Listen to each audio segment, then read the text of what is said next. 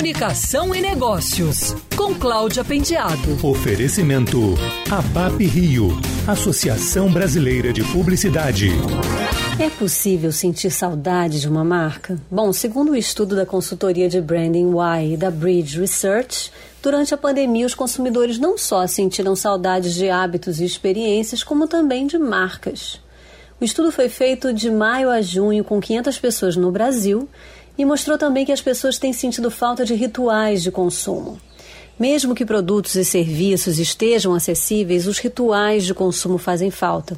Num primeiro recorte, a pesquisa constatou que as pessoas sentem falta principalmente de restaurantes e de moda.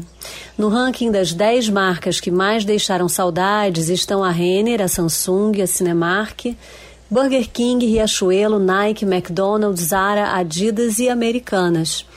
O estudo mostrou maior fidelidade dos consumidores a seus hábitos de marcas.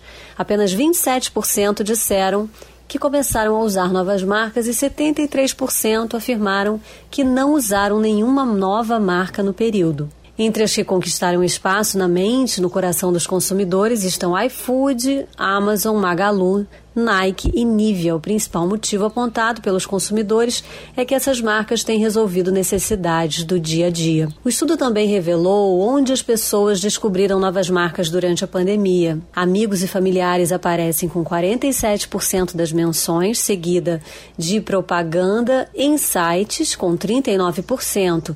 Depois vieram Instagram com 33%, TV com 14%, Facebook com 13%, Out of Home com 12%, e-mail marketing e WhatsApp com 9%, respectivamente, e SMS com 2%.